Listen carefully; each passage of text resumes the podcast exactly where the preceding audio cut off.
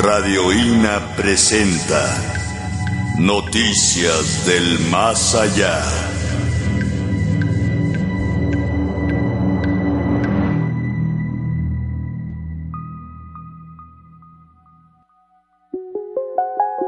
Dicen que Dios, de cuando en cuando, deja salir a las almas para visitar a los vivos e instruirlos. Primera noticia del más allá.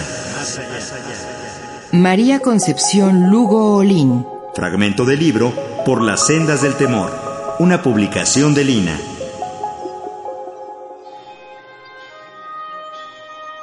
Una doncella en lo exterior muy devota, dada a la oración, ayunos, vigilias y penitencias, y tenida por ello de todos por santa, cayó en una grave enfermedad, y habiéndose confesado, murió.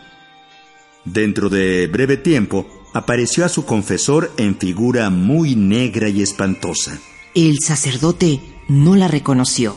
¿Quién eres? Yo soy la que de todos era tenida por santa.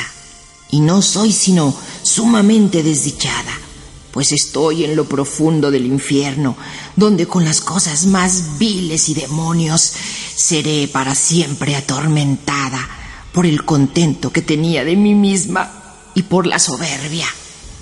Vivía menospreciando a todos. Por eso viviré en eternos tormentos, porque aunque se secara Dios el mar y llenara su vacío de menudísima arena y de cien a cien años sacara un pajarito, un solo grano, no sería suficiente para satisfacer su justicia. Quedé penando, no hay remedio. Y así, Padre, no hay que orar a Dios por mí, pues nada me aprovecha.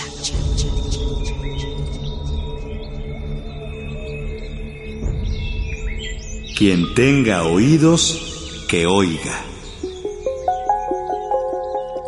Esto fue Primera noticia del más allá. Según catecismos y crónicas religiosas de la conquista espiritual. María Concepción Lugo Olín. Fragmento del libro Por las sendas del temor, una publicación de Lina. Instituto Nacional de Antropología e Historia. Secretaría de Cultura.